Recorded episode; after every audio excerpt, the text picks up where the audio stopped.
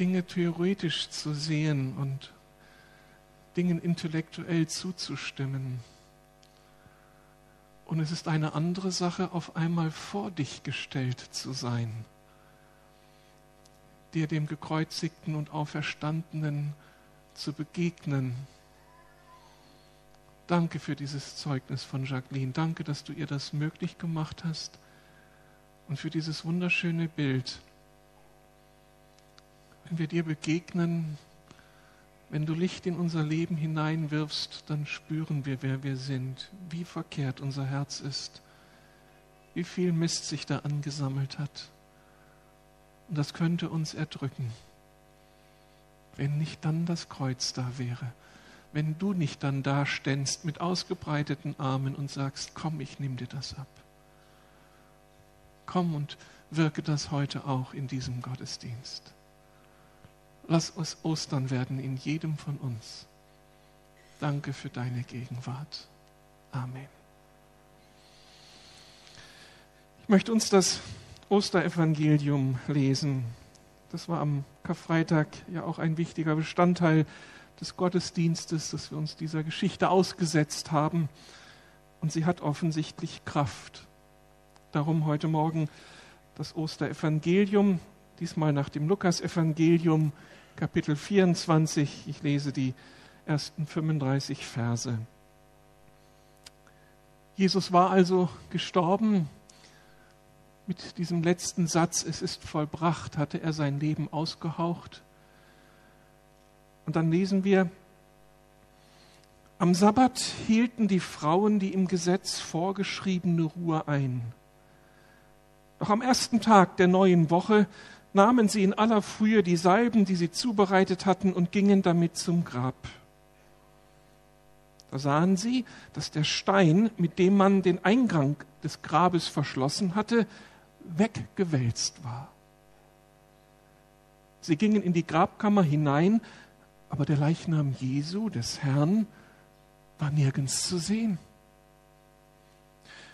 Während sie noch ratlos dastanden, traten plötzlich zwei Männer in hell leuchtenden Gewändern zu ihnen.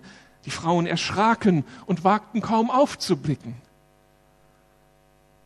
Doch die beiden Männer sagten zu ihnen, was sucht ihr den Lebendigen bei den Toten? Er ist nicht hier, er ist auferstanden. Erinnert euch an das, was er euch gesagt hat, als er noch in Galiläa war. Der Menschensohn muss in die Hände sündiger Menschen gegeben werden. Er muss gekreuzigt werden und wird drei Tage danach auferstehen. Da erinnerten sich die Frauen an jene Worte Jesu. Sie kehrten vom Grab in die Stadt zurück und berichteten das alles den elf Aposteln und den anderen Jüngern. Bei den Frauen handelte es sich um Maria aus Magdala, um Johanna und um Maria, die Mutter des Jakobus. Zusammen mit einigen anderen Frauen, die bei ihnen gewesen waren, erzählten sie den Aposteln, was sie erlebt hatten. Aber diese hielten alles für leeres Gerede und glaubten ihnen nicht. Petrus allerdings sprang auf und lief zum Grab. Er beugte sich vor, um hineinzuschauen, sah aber nur die Leinenbinden daliegen. Voller Verwunderung ging er wieder fort. Am selben Tag gingen zwei von den Jüngern nach Emmaus, einem Dorf, das zwei Stunden von Jerusalem entfernt liegt. Unterwegs sprachen sie miteinander über alles, was in den zurückliegenden Tagen geschehen war. Und während sie so miteinander redeten und sich Gedanken machten, trat Jesus selbst zu ihnen und schloss sich ihnen an. Doch es war, als würden ihnen die Augen zugehalten. Sie erkannten ihn nicht. Worüber redet ihr denn miteinander auf eurem Weg? Fragte er sie. Da blieben sie traurig stehen und einer von ihnen, er hieß Kleopas, meinte, bist du der Einzige, der sich zurzeit in Jerusalem aufhält und nichts von dem weiß, was dort in diesen Tagen geschehen ist? Was ist denn geschehen? fragte Jesus. Sie erwiderten, es geht um Jesus von Nazareth, der sich durch sein Wirken und sein Wort vor Gott und vor dem ganzen Volk als mächtiger Prophet erwiesen hatte. Ihn haben unsere führenden Priester und die anderen führenden Männer zum Tode verurteilt und kreuzigen lassen. Und wir hatten gehofft, er sei es, der Israel erlösen würde. Heute ist außerdem schon der dritte Tag, seitdem das alles geschehen ist. Doch nicht genug damit. Einige Frauen aus unserem Kreis haben uns auch noch in Aufregung versetzt. Sie waren heute früh am Grab und fanden seinen Leichnam nicht. Als sie zurückkamen, erzählten sie, Engel seien ihnen erschienen und hätten ihnen gesagt, dass er lebt. Daraufhin gingen einige von uns zum Grab und fanden alles so, wie es die Frauen berichtet hatten, aber ihn selbst sahen sie nicht. Da sagte Jesus zu ihnen, ihr unverständigen Leute, wie schwer fällt es euch, all das zu glauben, was die Propheten gesagt haben. Musste denn der Messias nicht das alles erleiden, um zu seiner Herrlichkeit zu gelangen? Dann ging er mit ihnen die ganze Schrift durch und erklärte ihnen alles, was sich auf ihn bezog. Zuerst bei Mose und dann bei sämtlichen Propheten. So erreichten sie das Dorf, zu dem sie unterwegs waren. Jesus tat, als wollte er weitergehen, aber die beiden Jünger hielten ihn zurück. Bleibt doch bei uns, baten sie. Es ist schon fast Abend und der Tag geht zu Ende. Da begleitete er sie hinein und blieb bei ihnen. Als er dann mit ihnen am Tisch saß, da nahm er das Brot, er dankte Gott dafür, brach es in Stücke und gab es ihnen. Und da wurden ihnen die Augen geöffnet und sie erkannten ihn. Doch im selben Augenblick verschwand er und sie sahen ihn nicht mehr. War uns nicht zumute, als würde ein Feuer in unserem Herzen brennen, während er unterwegs mit uns sprach und uns das Verständnis für die Schrift öffnete? sagten sie zueinander. Unverzüglich brachen sie auf und kehrten nach Jerusalem zurück. Dort fanden sie alle versammelt, die Elf und die, die sich zu ihnen hielten. Man empfing sie mit den Worten, der Herr ist tatsächlich auferstanden, er ist Simon erschienen. Da berichteten die beiden, was sie unterwegs erlebt hatten und wie sie den Herrn erkannt hatten, als er das Brot in Stücke brach. Soweit Gottes Wort. Amen. Henning Rietz wird uns ein Lied singen.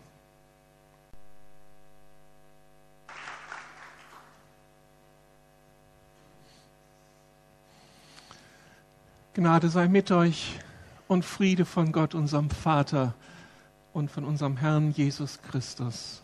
Amen. Noch einmal, was für eine Freude am Ostermorgen. Unser Herr ist auferstanden, er lebt, er ist gegenwärtig, wie wir es bezeugt bekamen. Und das heißt, wie es eben auch deutlich wurde, wir dürfen leben, wir werden mit ihm auferstehen, wir haben Zukunft, es gibt Hoffnung für diese Welt. Das ist so zusammengefasst die große Botschaft dieses Tages, eine atemberaubende Botschaft. In dieser Freude vergessen wir schnell, wie wenig selbstverständlich unsere Osterfreude ist. Die breite Masse der Berliner freut sich heute Morgen über bunte Ostereier und einen weiteren freien Tag morgen. Was für ein Unterschied. Und für viele von uns bedeutete es einen langen, langen Weg, um wirklich bei dem lebendigen Christus anzukommen. Das bedeutete einen Weg vom Zweifel über Skepsis bis hin zu einem tiefen Vertrauensverhältnis zu diesem Auferstandenen. Wenn wir den verlesenen Text ernst nehmen, dann wird deutlich, dass auch am ersten Ostertag vor so vielen Jahren, am Tag der Auferstehung Jesu in seinem unmittelbaren Umfeld, eine Menge gezweifelt wurde und das gar nicht so selbstverständlich war mit der Osterfreude. Unser Text berichtet von zwei Menschen, die zum erweiterten Kreis der Anhänger Jesu gehören. Der eine hieß Kleopas, wie Lukas erzählt, und die zweite Person könnte durchaus seine Frau gewesen sein, Maria, wie Johannes 19, Vers 25 berichtet. Also wahrscheinlich ein Ehepaar auf dem Weg von Jerusalem zurück nach Emmaus. Und diesen beiden war alles andere als nach Feiern zumute. In ihnen nagte vielmehr ein bohrender, ja zersetzender Zweifel. Die Gründe dafür liegen auf der Hand. Die Geschichten um Jesus sind zuerst eine intellektuelle Zumutung. Das ist nicht nur heute so, das war auch damals schon so. Auch vor 2000 Jahren glaubten die Menschen nicht jeder netten Geschichte, sondern setzten ihren Verstand ein, um abzuwägen, ob eine Geschichte wahr sein konnte oder nicht. Darum war es für sie alles andere als nachvollziehbar, dass Jesus drei Tage nach seinem Tod von den Toten auferstanden sein sollte und fröhlich seinen Leuten begegnete. Das sollte fassen, wer es fassen wollte. Sie konnten es nicht. Darüber hinaus war aber das ganze Geschehen um Jesus für sie auch eine existenzielle Zumutung, wahrlich eine Achterbahn. Am Anfang der Höhenflug. Zuerst faszinierte Jesus sie und er ließ uralte Hoffnungen und Träume scheinbar wahr werden. Sie hatten in Jesus den großen Propheten gesehen, ja den Messias. Gott hatte durch ihn seine Macht bewiesen, in seinen Wundern, in dem, was er so predigte. Und es hatte für sie keine Zweifel gegeben. Jesus war die große Antwort Gottes. Er würde Israel erlösen und einen neuen Exodus ermöglichen, wie Gott sein Volk schon einmal herausgeführt hatte aus der Knechtschaft in Ägypten, so würde er jetzt Israel herausführen aus der Sklaverei der Römer. Und darum hatten sie alles auf die Karte Jesus gesetzt. Und dann die Fahrt in den Abgrund. Jesus wurde gefangen genommen, gefoltert und er starb einen jämmerlichen Tod am Kreuz. Offensichtlich hatten die Zuschauer doch recht in Jerusalem. Anderen hat er helfen können. Aber sich selbst, er starb jämmerlich, Opfer seiner Feinde. Die waren offensichtlich stärker. Das Spiel war aus. Ihre Träume waren geplatzt. Jetzt mussten sie wieder ganz kleine Brötchen backen gehen. Ja, jetzt sahen sie sich selbst der Bedrohung durch die jüdischen Behörden ausgesetzt. Es wurde kritisch für sie. Die Luft wurde dünn. Das Ehepaar aus Emmaus stand also vor einer doppelten Herausforderung, als sie von der Auferstehung Jesu hörten. Das Geschehen mit dem Kopf zu begreifen, wie soll sowas Unsinniges möglich sein? Auferstehung? Und dann sollten sie das mit ihrem Herzen zulassen? Warum sollten sie noch einmal Fahrt aufnehmen, um dann wieder enttäuscht zu werden? Also schon damals viele Fragen am Ostermorgen. Und diese Fragen tun sich bis heute auf, wenn Menschen mit Jesus konfrontiert werden. Zuerst hat man den Eindruck, dass man seinen Verstand an der Garderobe abgeben soll. Wie soll man sich die Auferstehung Jesu von den Toten vorstellen? Was ist das, ein Auferstandener? Und dann drängt sich die, der Gedanke auf, dass die ganze Sache mit Jesus am Ende doch nicht stimmig ist. Besonders wenn man sich anschaut, was aus den Anhängern Jesu geworden ist. Die einen glauben ihm setzen ihr ganzes Leben auf die Karte Jesus. Und was lässt er dann alles in ihrem Leben zu an Leiterfahrungen, an Schmerz, an Verlust, an Tod, an Niederlage? Hat es sich für sie wirklich gelohnt, auf Jesus zu setzen? Und dann gibt es die vielen anderen Christen im Laufe der Kirchengeschichte.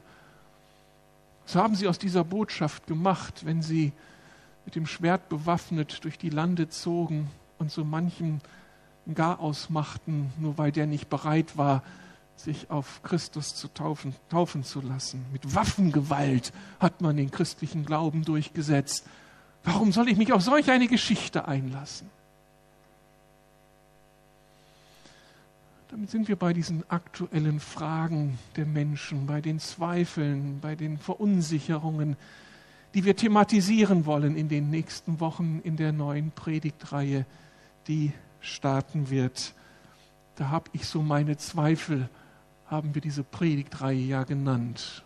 Und dieser Predigttext ist eine wunderbare Hinführung genau zu dieser Gesamtthematik zurück zu unserem Text ist dann völlig außergewöhnlich und überhaupt nicht so schnell nachvollziehbar, wie das Ende dann der Geschichte aussieht. Da sind die Fakten eben auf den Kopf gestellt. Da heißt es, ich lese noch einmal diese Verse ab Vers 32, war uns nicht zumute, als würde ein Feuer in unserem Herzen brennen, während er unterwegs mit uns sprach und uns das Verständnis für die Schrift öffnete? sagten sie zueinander. Und verzüglich brachen sie auf und kehrten nach Jerusalem zurück. Und dort trafen sie dann eben auf die, die Jesus schon wieder neu begegnet waren und konnten selbst erklären, auch wir haben ihn entdeckt. Sie waren neu in Bewegung gekommen. Ihre Zweifel waren weggefegt. Jetzt hatten sie eine Lebensmessage. Der Herr ist auferstanden. Und auch die existenzielle Erschütterung ist wie weggeblasen. Keine Depression mehr, keine Angst mehr, keine Verunsicherung mehr. Sie sind in Bewegung. Sie können es kaum lassen, den anderen zu erzählen, was sie erlebt haben. Was ist da zwischenzeitlich passiert? Was muss heute passieren bei Menschen, die so voller Skepsis und voller Zweifel sich den christlichen Glauben anschauen, die Kirche anschauen, damit sie am Ende sagen können, ähnlich ist, was Jacqueline berichtet hat. Christus ist mir begegnet und er hat mein Leben auf den Kopf gestellt. Da brennt jetzt was in mir, ein Feuer. Und die Zweifel gehören der Vergangenheit an. Was muss passieren? Wenn wir mal weiterschalten, kannst du jetzt so ein bisschen die Predigt nachvollziehen. Drei Antworten. Die erste Antwort, wir müssen unsere Ängste und Vorbehalte überwinden und uns auf Neues einlassen auf das Gespräch einlassen. So erleben es ja hier Kleopas und seine Frau Maria. Ihr Weg zurück nach Emmaus war eine Flucht vor Enttäuschung, aber auch eine Flucht vor den religiösen Führern, die jetzt ja auf der Suche waren nach den Anhängern Jesu. Und sie mussten befürchten, eingelocht zu werden. Freiheitsberaubung. Und darum waren sie misstrauisch jedem, der da zu ihnen kam und der anfing, sie auszufragen. Es hätte ja einer sein können der anderen Seite. Aber irgendwie ließen sie sich doch auf das Gespräch ein. Was wäre gewesen, wenn sie unter sich geblieben wären? Wenn sie nur ihre Skepsis und ihre Zweifel gepflegt hätten und nur ihre Gedanken ausgetauscht hätten, Sie wäre nicht herausgekommen aus dieser Fixierung auf ihre eigene Vorstellungswelt, auf ihre eigene Erfahrungswelt. Aber durch die Begegnung mit dem anderen, durch die Begegnung mit Jesus, durch die Bereitschaft, über die eigenen Zweifel zu sprechen und durch die Bereitschaft, neu hinzuhören, erschloss sich ihnen die Chance, zu einer ganz neuen Entdeckung, zu einer neuen Sichtweise, zu völlig neuen Perspektiven. Das ist unser Problem, dass wir als Menschen immer nur einen Ausschnitt von Wirklichkeit wahrnehmen.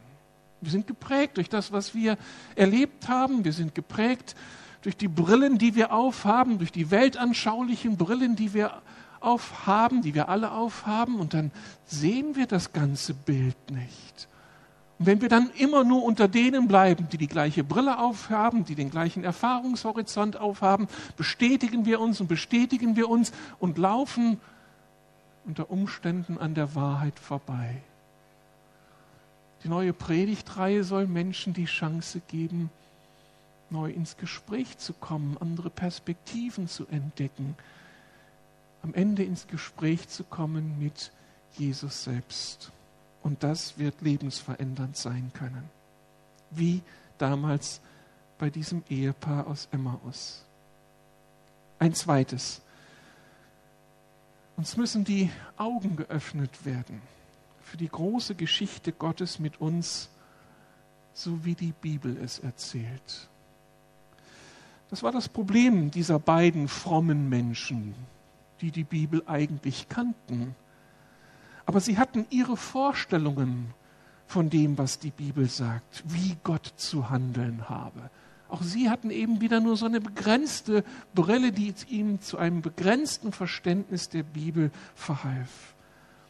Und darum konnten sie diese gute Nachricht der Auferstehung Jesu nicht begreifen. Und was Jesus nun tut, ist nicht einen Text zu nehmen und ihnen daraus etwas zu erklären, sondern Jesus entfaltet die ganze Heilsgeschichte Gottes, die große Gottesgeschichte mit seinen Menschen vor ihrem Auge. Und er fängt ganz am Anfang der Bibel an über die Propheten und macht ihnen deutlich, dass da so etwas ganz anderes wahrzunehmen ist. Und das, was da von Jesus erzählt wird, und dass sein Leiden und sein Sterben, auch all diese schrecklichen Ereignisse voller Sinn sind. Die Erwartung der Jünger war, Gott kommt, um uns vom Leiden zu erlösen. Und die Wahrheit Gottes ist, Gott kommt in Jesus, um uns durch das Leiden zu erlösen. Eine völlig neue Sicht der Dinge. Und das erklärt ihnen Jesus. Er wird sicher über Jesaja 53 gesprochen haben, über den Gottesknechten, der eben leiden musste, der all das auf sich genommen hat, was Menschen heute leiden. Und dass das alles aus der Sicht Gottes am Ende Sinn macht.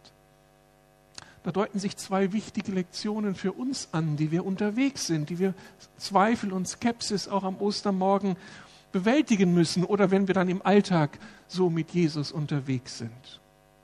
Ich hatte ein intensives Gespräch in dieser Woche mit meinem Physiotherapeuten und konnte ihm so viel von Jesus erzählen, mich so begeistern an ihm. Und da fragte er mich, haben Sie denn keine Zweifel? Und dann habe ich ihm natürlich erzählt, ja, auch ein Pastor hat Zweifel. Immer und immer wieder. Und dann muss ich mich durchfragen. Und dann muss ich zu dem gehen, der mir dann seine Antworten erschließt. Zwei wichtige Lektionen für uns, wie wir unsere Zweifel überwinden können. Wir brauchen die Bibel, um die richtigen Antworten zu finden. Und dann nicht einzelne Verse, sondern diese ganze Geschichte. Und die ist so faszinierend, die ist in sich so stimmig, da darf kein Puzzlestein fehlen. Und wenn ich das lese, empfinde ich eine atemberaubende Perspektive und dass ich Puzzlestein in dieser großen Geschichte Gottes sein darf. Aber dann sagt uns Lukas letztlich noch ein zweites. Beim Lesen der Bibel brauchen wir Jesus selbst als den Ausleger. Also wenn ich Lukas hier richtig verstehe, könnte er uns sagen wollen, Leute, wenn ihr anfangt, die Bibel zu lesen, bittet Jesus, dass er euch die Augen öffnet. Dass er euch seine Brille gibt. Und das könnte doch ein guter Tipp für uns sein, wenn wir morgen ganz persönlich für uns die Bibel lesen oder wenn wir im Hauskreis die Bibel aufschlagen oder wenn ihr herkommt zum Gottesdienst, dass unsere innere Erwartung ist, Jesus, du Auferstandener, Ich bekenne dir meine begrenzte Sicht. Bitte setz mir die Kronleuchter auf oder zünde die Kronleuchter an oder schalte sie an oder wie auch immer. Aber mach Licht, dass ich dich verstehen kann, dass ich die großen Zusammenhänge sehe, dass ich befreit werde aus meiner limitierten Sicht der Dinge.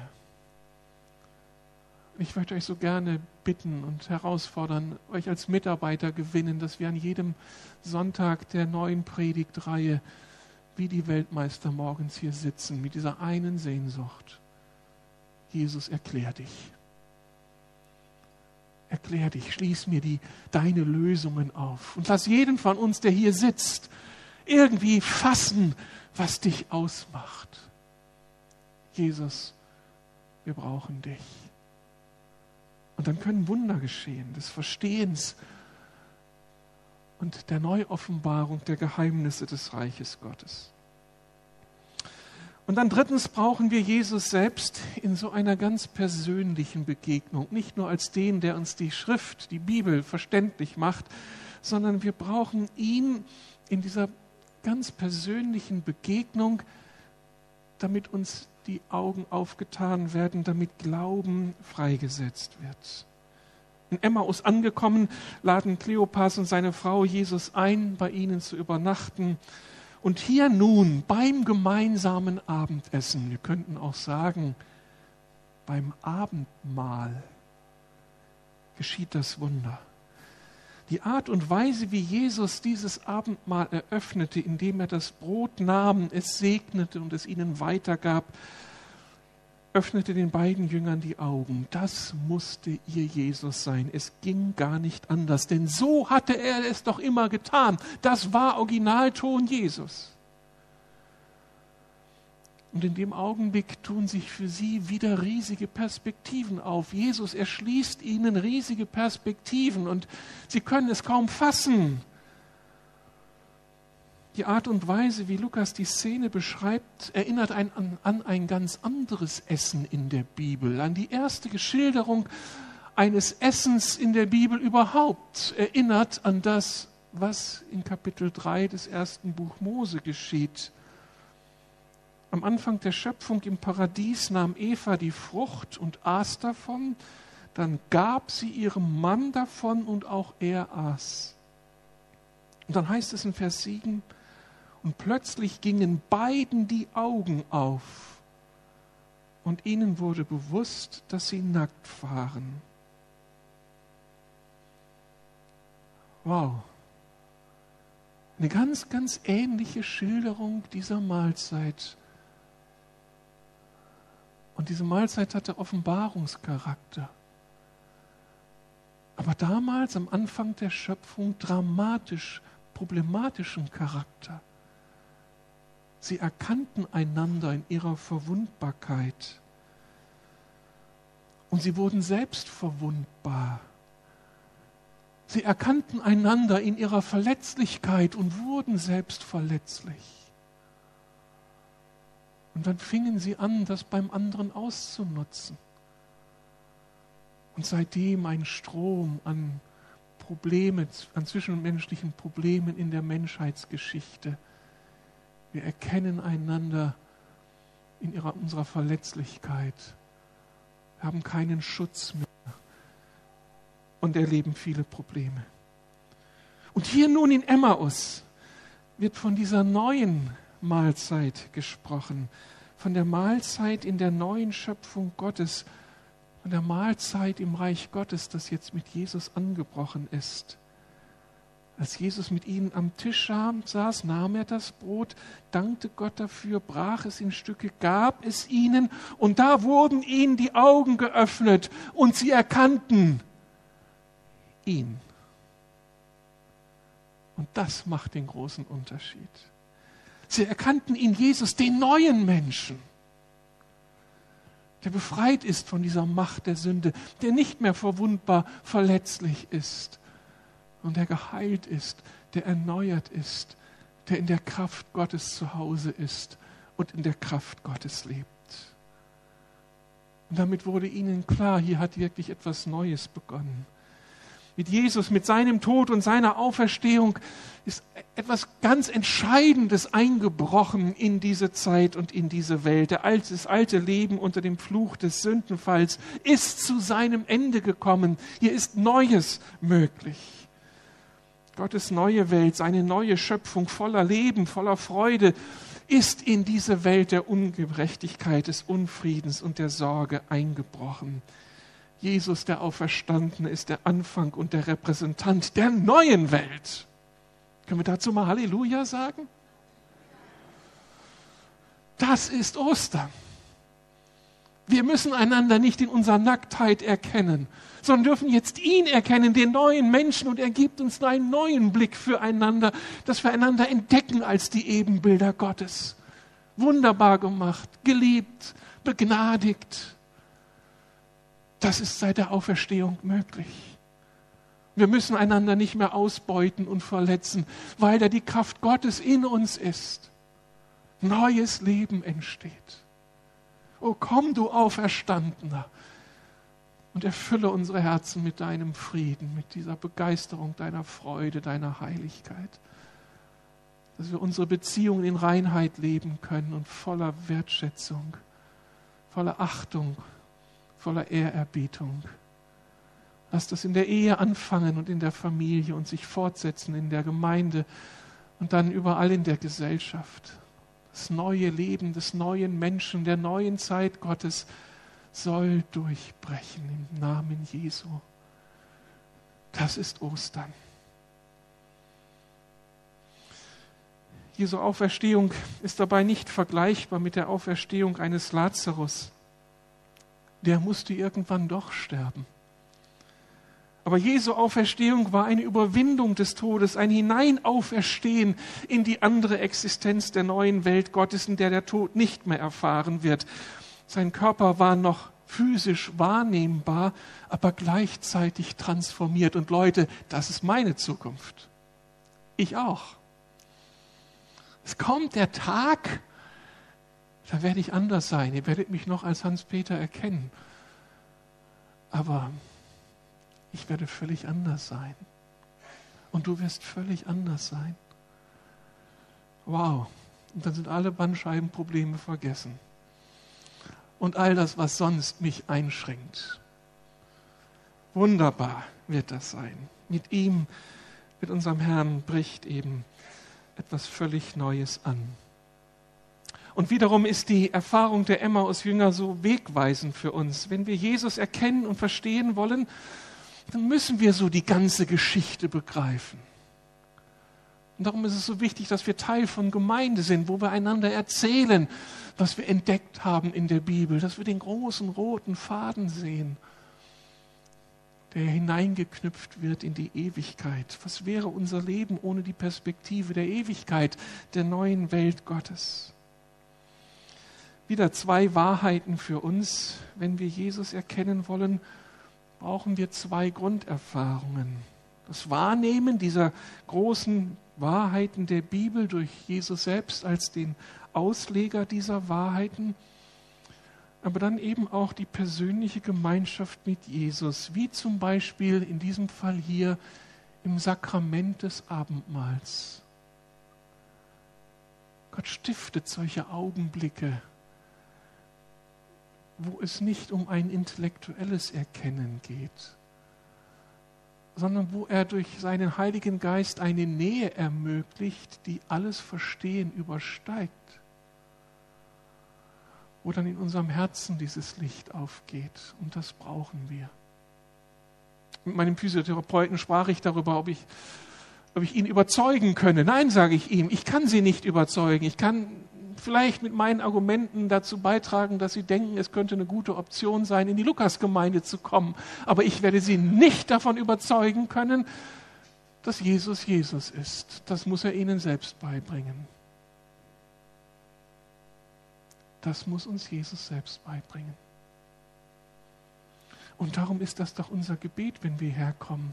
Für uns selbst und für die anderen, die, die wir so gerne bei Jesus sehen. Jesus, lass dieses Wunder geschehen im Abendmahl, in der gemeinsamen Zeit des Lobpreises, wenn wir solche intimen Lieder zu Jesus singen. dass irgendwo Jesus auftaucht. Oder während dieser Predigt jetzt. Vielleicht brennt es ja schon in dem Herzen des einen oder anderen. Woher kommt dieses Brennen? Könnte es dieser gute Geist Gottes sein, der in seiner Kirche unterwegs ist? Tom Wright hat einmal diesen Satz gesagt, nimm die Bibel weg und das Sakrament wird ein magisches Ereignis. Nimm das Sakrament weg, das Abendmahl, die Taufe, diese Erfahrung der persönlichen Nähe Jesu, und die Bibel wird eine intellektuelle oder emotionale Übung, die abgetrennt ist vom wahren Leben. Bring beides zusammen und du hast das Zentrum des christlichen Lebens, wie Lukas es verstanden hat.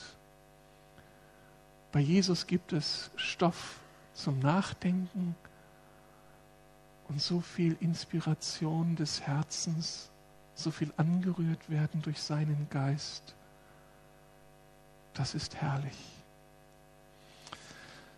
Eine letzte Entdeckung in diesem Text. In unserem Text und dem letzten Kapitel seines Evangeliums rahmt Lukas die Gesamtgeschichte, die er von Jesus erzählte, in ganz wunderbarer Art und Weise ein. Ganz am Anfang im zweiten Kapitel berichtet Lukas davon, dass die Eltern Jesu bei einem Besuch des Tempels in Jerusalem Jesus verloren und auf die Suche gehen mussten. Jesus, wo bist du? Und als sie ihn endlich nach einer dreitägigen Suche fanden, fanden sie ihn im Tempel mit den dortigen Theologen diskutierend. Und auf die Frage, warum er das seinen Eltern antäte, antwortete er, wusstet ihr nicht, dass ich in dem sein muss, was meines Vaters ist? In unserem Text ist es wieder ein Ehepaar. Auch sie hatten drei Tage des Suchens und Fragens hinter sich, voller Verzweiflung. Was ist mit Jesus los? Und jetzt begegnen sie Jesus und Jesus fragt sie wieder, wusstet ihr nicht? Musste denn, der gleiche griechische Begriff, musste denn der Messias nicht das alles erleiden, um zu seiner Herrlichkeit zu gelangen? Ich finde das wieder genial, Schrift zu entdecken in ihrer Tiefe. Danke, Heiliger Geist, für solch eine Offenbarung. Vom Anfang bis zum Ende des Lukas-Evangeliums zweifeln die Menschen an dem, was Jesus tat. Aber Lukas nimmt uns so an die Hand und führt uns durch all diese kritischen Passagen hindurch und macht deutlich, dass alles, was Jesus tat, unter dem Vorzeichen der göttlichen Führung geschah und tiefen Sinn hatte, auch wenn seine Umgebung es erst einmal gar nicht so wahrnehmen konnte. Wie viele Fragen tun sich für uns auf, wenn wir mit Jesus unterwegs sind, eben nicht nur beim Lesen der Bibel, dann auch, wenn wir mit ihm leben und er so manches zulässt, was wir nicht verstehen. Aber Lukas macht deutlich, hey Leute, eigentlich gilt diese Wahrheit bis heute. Musste das nicht alles auch in deinem Leben geschehen? Weil Gott in deinem Leben präsent ist? Und weil das immer noch Wahrheit ist, dass alles zum Besten geschehen muss. Es gibt diesen genialen Plan Gottes mit Jesus und mit all denen, die ihm nachfolgen. Auch das gehört zum Ostermorgen, diese Gewissheit. Auch wenn mir morgen die Osterfreude so ein bisschen im Halse stecken bleibt, weil die Realitäten so herausfordernd sind. Es gibt dieses, diese göttliche Gelassenheit, diese große Klammer. Musste denn das nicht sein, weil Gott der souveräne Herr deines Lebens ist? bin so froh, mit Christus unterwegs zu sein. Und wir haben dieses große Anliegen mit unserer nächsten Predigtreihe, Menschen einzuladen, Christus zu begegnen. Können wir mal die nächste Folie sehen? Das ist die Einladungskarte für die nächste Predigtreihe, die kommenden Sonntag beginnt. Wie gesagt, 3,5 Millionen Berliner freuen sich heute an den Ostereiern. es sollten nächstes Jahr Ostern so viel mehr sein, die Christus als den Auferstandenen feiern. Wie können wir von ihm ergriffen sein und hier fröhlich sein und die anderen können es nicht? Darum diese Predigtreihe, die die Zweifel der Menschen aufgreift und ganz, ganz viele Fragen dann aufgreift, Fragen nach dem Leid in der Welt, nach der Ungerechtigkeit in der Kirche, nach der Hölle, nach dem Heiligen Geist. Was soll diese Rede von den guten Geistern? Viele Themen, die wir aufgelistet haben. Sie sollen uns helfen, zu neuer Gewissheit zu kommen in den Fragen, die sich uns auftun beim Lesen der Bibel im Alltag. Sie sollen uns helfen, besser argumentieren zu können, wenn wir mit anderen Menschen im Gespräch sind. Und dann sollen es Predigten sein, die deinen Freunden, deinen Nachbarn, deinen Kollegen vielleicht einen Weg weisen können, wenn wir mit ihnen ins Gespräch kommen und sie neue Perspektiven bekommen, die Perspektive Jesu. Wir werden dieses Ziel erreichen, wenn wir mit Jesus kooperieren. Darum haben wir diese kleinen Gebetskärtchen auch vorbereitet. Nehmt sie euch doch mit. Schreibt da die drei Namen der drei wichtigsten Menschen auf, die ihr gerne bei Jesus seht. Lasst uns anfangen, für sie zu beten. Und dann bitte jeden Sonntagmorgen, wenn wir hierher kommen, dieses eine Gebet, Jesus, mach dich auf. Komm, sei der Brückenbauer der Augenöffner, der Bibelerklärer. Werde der Erlöser und Heiland für so viele. Amen. Ich möchte beten. Danke für dein gutes Wort. Danke für all die Heilsperspektiven für uns und für diese Welt. Und mein Herzenswunsch ist, Herr, dass die Berliner diese Osterbotschaft zu hören bekommen. Dass ihre Distanz überbrückt wird. Dass sie den Weg von der Distanz zur Nähe finden, vom Zweifel zum Glauben. Und dass sie das dadurch finden, dass sie dir begegnen. Ich möchte dich für meine Schwestern und Brüder, für mich selbst bitten, dass wir entdecken, wen wir einladen können, dass wir mutig werden, dass wir authentisch, liebevoll vermitteln. Erinnere uns, Heiliger Geist, für die Menschen zu beten. Und dann sei du jeden Sonntag hier gegenwärtig. Jesus, wir setzen auf dich. Du bist auferstanden, du lebst. Und wir wollen erfahren, wie Menschen dich hier finden. Danke, dass wir dieses Osterfest feiern dürfen, dass die Osterfreude mit uns geht, auch in eine neue Woche. Es ist so gut, mit dir unterwegs zu sein. Jesus, dir alle Ehre. Amen.